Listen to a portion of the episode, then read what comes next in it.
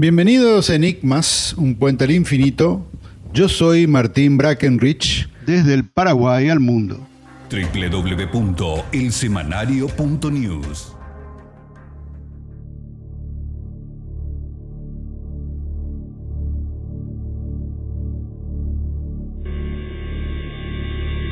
Enigmas, un puente al infinito.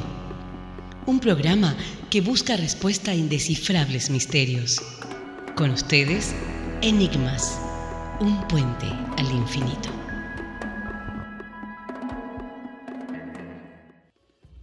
La audiencia, esa inmensa minoría, puede escribir a enigmas@elsemanario.news al WhatsApp de Paraguay al 0994 484 396. www.grupeblase.com Conecta tu negocio. Planes escalables y todo más fácil. WhatsApp 0986 306 471. Y trataremos otra incógnita arcana dentro del tema Construcciones misteriosas del pasado, enigmas de hoy. Los misteriosos Moais. Bueno, ustedes saben que los Moais son estatuas monolíticas humanoides ubicadas en la isla de Pascua, una isla que pertenece a Chile y claro, estas gigantescas esculturas, los Moais son el principal atractivo turístico de la isla. Pero para empezar voy a situarlos dónde queda la isla de Pascua. Es un territorio de Chile, es una remota isla volcánica en la Polinesia. Su nombre nativo es Rapa Nui. La superficie de Rapa Nui es de 163,6 kilómetros cuadrados. Calculen que Asunción tiene 128 kilómetros cuadrados. Así que entonces la isla de Pascua es un poco más grande que Asunción. Como les decía, la isla se ubica en el Océano Pacífico Sur, en el extremo oriental llamado Triángulo de la Polinesia. Al este, el punto más cercano es Chile continental, que está a 3.526 kilómetros. Al oeste son las islas británicas Pitcairn, a 2.075 kilómetros. No hay otro lugar habitado en el mundo que esté tan aislado en el mar como la isla de Pascua.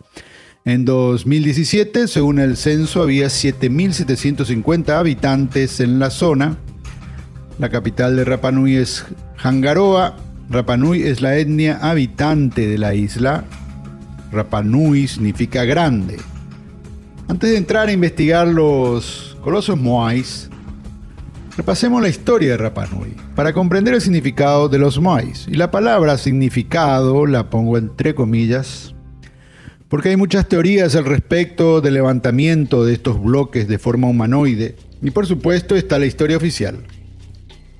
Sobre la isla les puedo contar que era un lugar inhabitado, y es más, hace miles de años ni siquiera existían los tres volcanes principales que actualmente rodean la zona se encontraban separados por el mar, pero las constantes erupciones y la lava seca que fueron dejando a su alrededor formaron el pedazo de tierra que hoy conocemos como Rapa Nui. Su historia está marcada por alegrías y tragedias. Vivieron épocas de prosperidad en las que alcanzaron los 10.000 habitantes, pero también hubo guerras, esclavitud y sobreexplotación de la agricultura, lo que llevó a que en su peor momento no quedaran más de 170 habitantes nativos. El nombre de Isla de Pascua le fue dado por el navegante neerlandés Jacob Rogev, quien tras navegar por las costas chilenas la descubrió el 5 de abril de 1722, fecha correspondiente al día de la Pascua de Resurrección. Así Rapa Nui se anexó a Chile en 1888. Pero yendo al tema, eh, de los misteriosos Moais, como decía, son unas estatuas monolíticas humanoides. Se cree que la palabra Moai significa escultura en idioma de los nativos de Rapa Nui, pero tampoco estoy seguro, porque Moai es el acrónimo de Moai Aringa Ora, cuya traducción exacta es el rostro vivo de nuestros ancestros. Así los más de 900 maíz conocidos, esculpidos por los antiguos Rapanui, están distribuidos por toda la isla. La mayoría de ellos Fueron labrados en Toba del cono volcánico Ranuraraku, donde quedan más de 400 moais en diferentes fases de construcción. El periodo histórico de todo el desarrollo de las diversas técnicas constructivas se extendió entre el 700 después de Cristo y el 1600 después de Cristo. En un principio estas estatuas gigantes llevaban también unos copetes o moños de piedra, algo así como un sombrero, de más de 10 toneladas llamados pucao, que se extraían del cráter de Punapao. Una vez tallado el mismo, debía ser elevado hasta la debida altura para colocarlo sobre, la, sobre las cabezas y aquí ya estamos hablando de un misterio, cómo hicieron los nativos para levantar semejante piedra con las herramientas rudimentarias de esa época. La escultura más grande de Rapa Nui se encuentra en la cantera principal de Ranuraraku, una escultura que no la terminaron en su nicho. Este Moai mide 21,65 metros y es conocido como Tetokanga, que significa el gigante y que habría llegado a pesar más de 270 toneladas, algo impensable aún para la tecnología moderna. El segundo lugar lo tiene el Moai Piro Piro, una estatua enterrada que solo sobresale la cabeza y que mide 11 metros. Lo que se ve es la cabeza, que mide 4 metros, pero el cuerpo enterrado mide, otros 7 metros, lo que da el total de 11 y lo convierte en el más grande de los Moais terminados. Y así hay varios Moai de diferentes alturas, algunos terminados y otros no. Eh, haciendo un paréntesis, quiero recordarle a la audiencia, a esa inmensa minoría, que puede compartir cualquier vivencia extraña que haya experimentado, como los llamados fenómenos paranormales, avistamientos, etc. Puede enviarnos un WhatsApp al WhatsApp paraguayo 0994 484 396. Repito, 0994 484-396 y compartiremos la vivencia. También nos pueden escribir al email enigmas.alsemanario.news. Y recuerden que este programa se publica en el diario digital paraguayo www.elsemanario.news www.elsemanario.news Bien, como decía anteriormente, se conoce la técnica para hacer estos enormes monolitos con forma humana pero siempre queda en el aire la pregunta sin contestar. ¿Cómo hicieron los nativos para mover y poner en pie estas semejantes esculturas? De 80 toneladas de peso y 10 metros de altura con la tecnología conocida en aquella fecha. Y esta misma pregunta va para todas las enigmáticas construcciones en el planeta, como por ejemplo las pirámides de Egipto, el círculo de las monumentales piedras de Stonehenge, la, enorme tumba de Newgrange en Irlanda, o las diferentes construcciones y enormes pirámides repartidas por todo el mundo, sobre todo en Sudamérica. Cuando uno indaga sobre esto, siempre hay una respuesta oficial y terrenal para estas edificaciones, pero no llegan a convencer por la sencilla razón que en esas épocas prehistóricas no se contaba con la tecnología de hoy, e inclusive con la tecnología actual, sería muy difícil afrontar una de estas construcciones. Pero bueno, el enigma está ahí, por eso voy a comentarles un poco cómo se esculpieron los Moais y cuáles son las teorías para ponerlas de pie o moverlas. El mayor porcentaje, más de 400 Moais, se encuentra en la base del volcán Ranuraraku. Como ya contamos, la piedra utilizada para tallar estas esculturas provenían de ese volcán y muchos quedaron ahí cerca sin llegar a su destino. Pero en una primera etapa y tras la reciente llegada a la isla y antes de conocer el volcán Ranuraraku, los nativos utilizaban tres piedras volcánicas, la escoria roja, basalto y traquita. La escoria roja es una piedra volcánica rojiza, el basalto es de color negro verdoso y la traquita es una piedra volcánica de color gris. Pasado algunos años desde su llegada a la isla, un grupo de nativos encontró el famoso volcán Ranuraraku. Ahí descubrieron una piedra única que solo se daba en ese lugar y que serviría luego para la construcción de los moais que vemos y conocemos hoy en la isla. Esa piedra famosa hasta el día de hoy es la llamada Tobalapili, Tiene un color amarillo grisáceo y cuenta con incrustaciones de basalto. Su composición es de un material mucho más dócil y blando, lo que facilitó y masificó la construcción de estructuras en toda la isla. Eh, sobre este material es importante recalcar que era de muy difícil acceso. Se encontraba solo en el volcán, imagínense, y los habitantes de Rapa Nui debían hacer esfuerzos enormes para mover luego las esculturas. Lo primero que deben saber es que los Moai eran tallados directamente desde la roca. Los nativos encontraban una de las piedras mencionadas anteriormente y ahí mismo se ponían a esculpir y a trabajar. El tallado comenzaba por los lados, donde están los brazos de los moais, y se iba de a poco moviendo hacia el frente, donde se encuentra la gran cabeza. Así, una vez terminada la forma, pasaban a trabajar los detalles del rostro y terminaban con la cuenca de los ojos. Terminada la figura, venía una de las partes más difíciles, tallar la roca para desprender la estatua y luego moverla desde el volcán hasta el hoyo donde la enterrarían. Cavaban grandes hoyos donde iba enterrada la mitad del cuerpo con el fin que se mantuvieran de pie. Y bien, para lograr este perfecto trabajo, talladores de Rapa Nui utilizaban cinceles hechos de roca volcánica, ya sea de basalto u obsidiana. No hay datos exactos, pero las aproximaciones estiman que un equipo de escultores podía tardar hasta dos años en terminar un Moai según el tamaño de la piedra que estuvieran trabajando. Uno de los tantos misterios que aún nadie ha podido resolver es por qué trabajaban las estatuas directamente en las piedras en vez de sacar los bloques, moverlos al lugar donde los pararían y ahí esculpirlo más cómodamente. Ahora la gran pregunta, ¿cómo lograban estos nativos isleños trasladar a estos gigantes de piedra? Aquí no hay una verdad absoluta. Solo teorías que buscan responder este gran misterio. Una de las teorías es la caminata. Diversos experimentos muestran que amarrando cuerdas de la cabeza del Moai con grupos de nativos a la izquierda y derecha tirando de estas cuerdas lograban mover a paso muy corto esta estatua gigante. Si bien los experimentos han dado resultado, el esfuerzo requerido es enorme y el trabajo muy lento considerando las grandes distancias que debían recorrer para ponerlo en la posición final. La otra teoría es el trineo.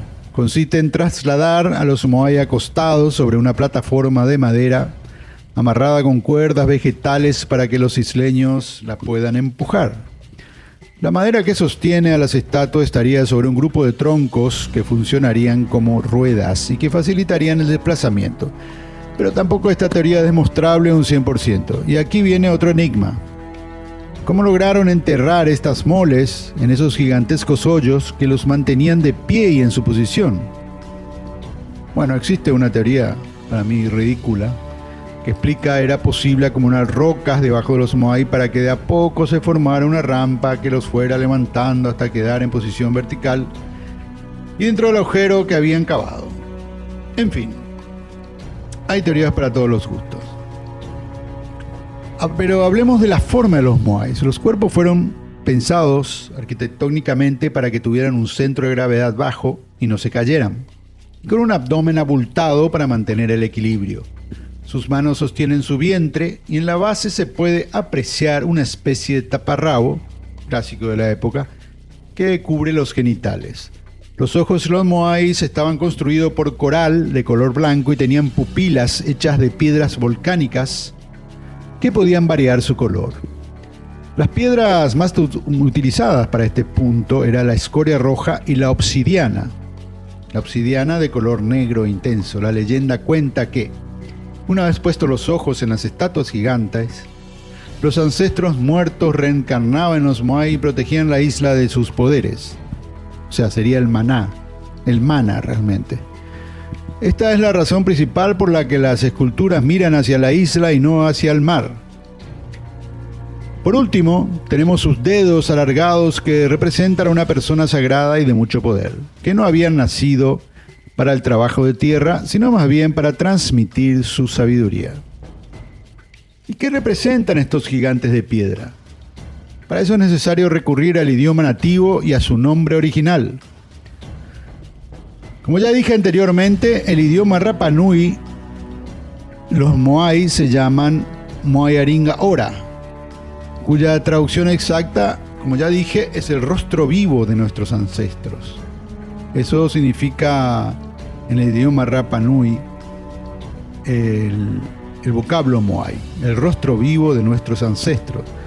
Tal como su nombre lo dice, los Moai fueron construidos con el fin de recordar y preservar la energía de los nativos que habían muerto. Esto era muy importante para ellos que creían que los no vivos poseían una energía llamada mana, como ya había dicho, con la cual controlaban y protegían a la tribu y controlaban las cosechas, cultivos y animales. Los Moais canalizaban la energía, el mana, y lo atraían a tierra. Pero ¿por qué los Moais? ¿De dónde vienen estas esculturas? No se puede asegurar con certeza, pero según diversos estudios, el arte de esculpir rocas lo trajeron los primeros pobladores polinesios.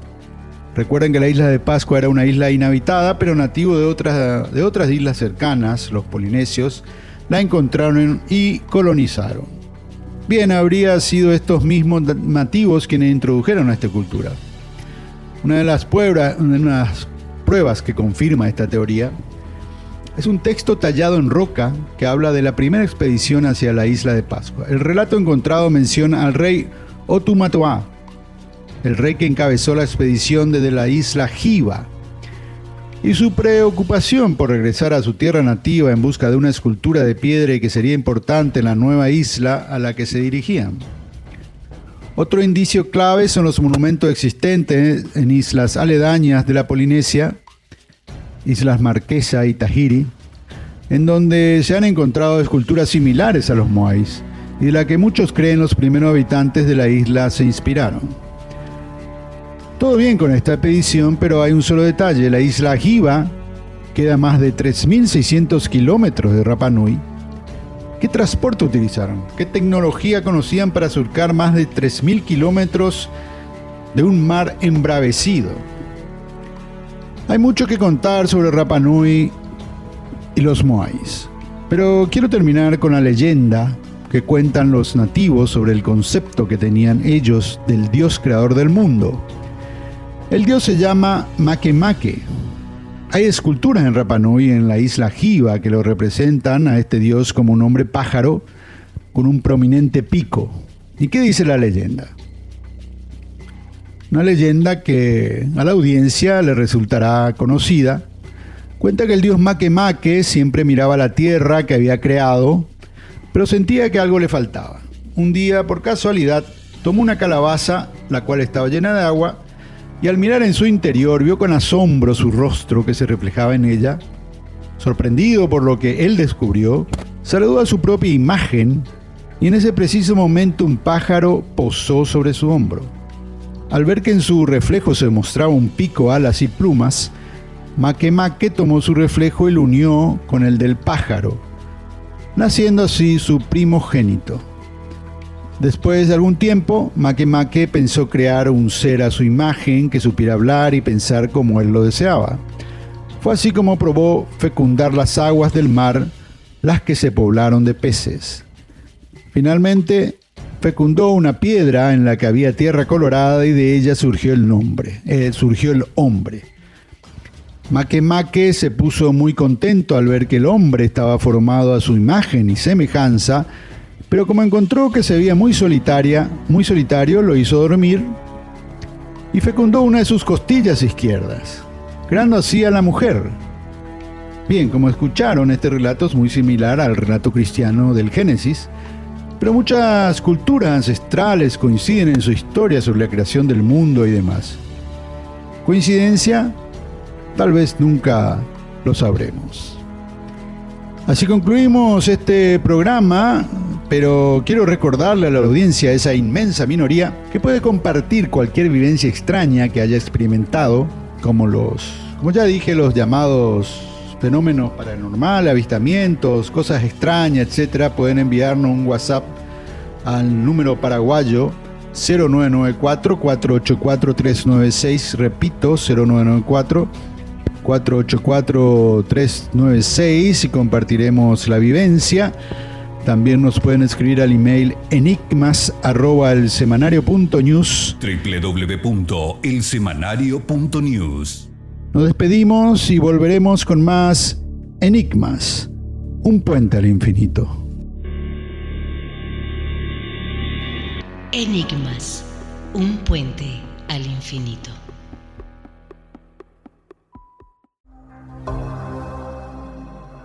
www.elsemanario.news